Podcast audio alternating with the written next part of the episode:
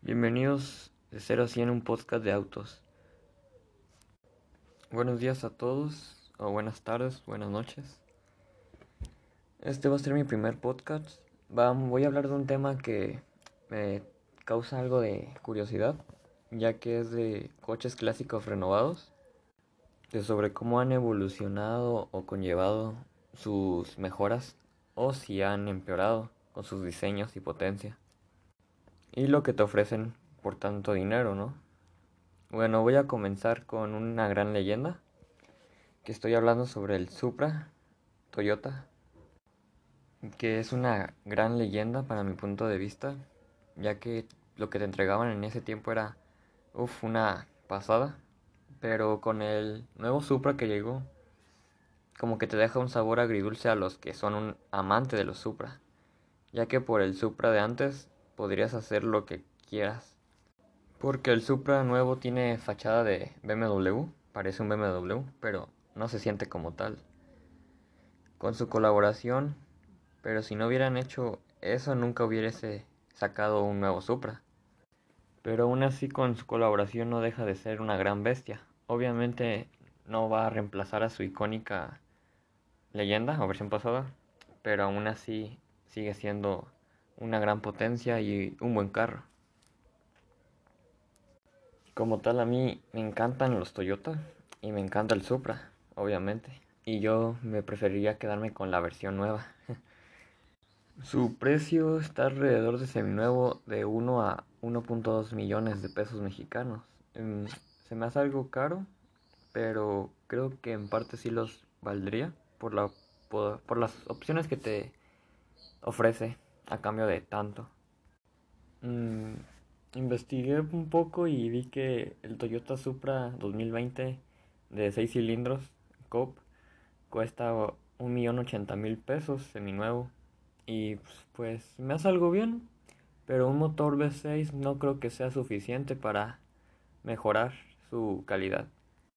Pero el punto de lo que quiero llegar, aunque sea el, no sé, el Supra de hace décadas, o el Supra del 2020, para mí siguen siendo muy buenos coches. Y ya obviamente ha habido muchas comparaciones de ambos carros. Y algunos dicen que es mejor el clásico, otros dicen que es mejor el nuevo. Y para mí ambos son buenos coches.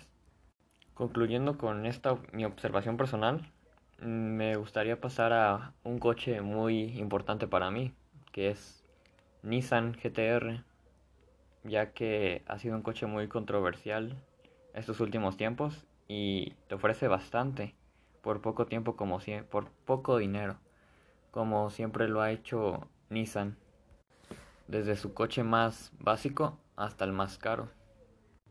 ¿Por qué estoy hablando del GTR?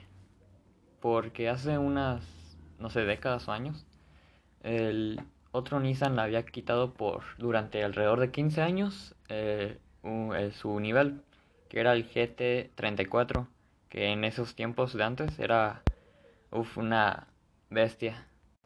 O también bien el Skyline, ya que esos dos coches han sido muy icónicos alrededor de los 2000 y el GTR casi no se hablaba hasta hace unos pocos años, que volvió a agarrar terreno en eso de los Nissan para colocarse en uno de los otra vez mejores de Nissan.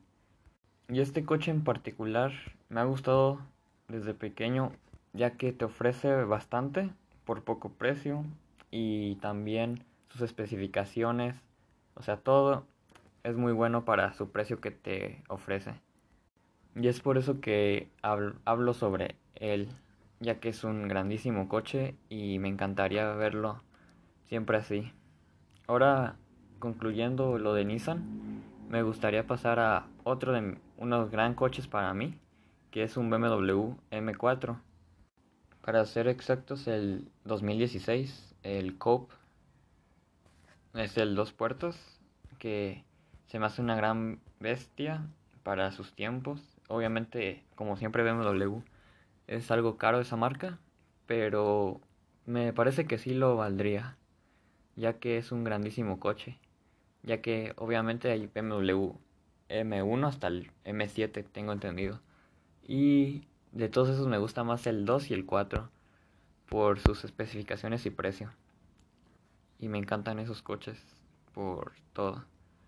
Y bueno, nada más. Eh, creo que entre esos tres coches que mencioné, o sea, los más importantes, el Supra, el GTR o M4, me quedaría con el M4, después con el GTR y después con el Supra, por todo lo que ofrecen cada uno. Bueno, gracias.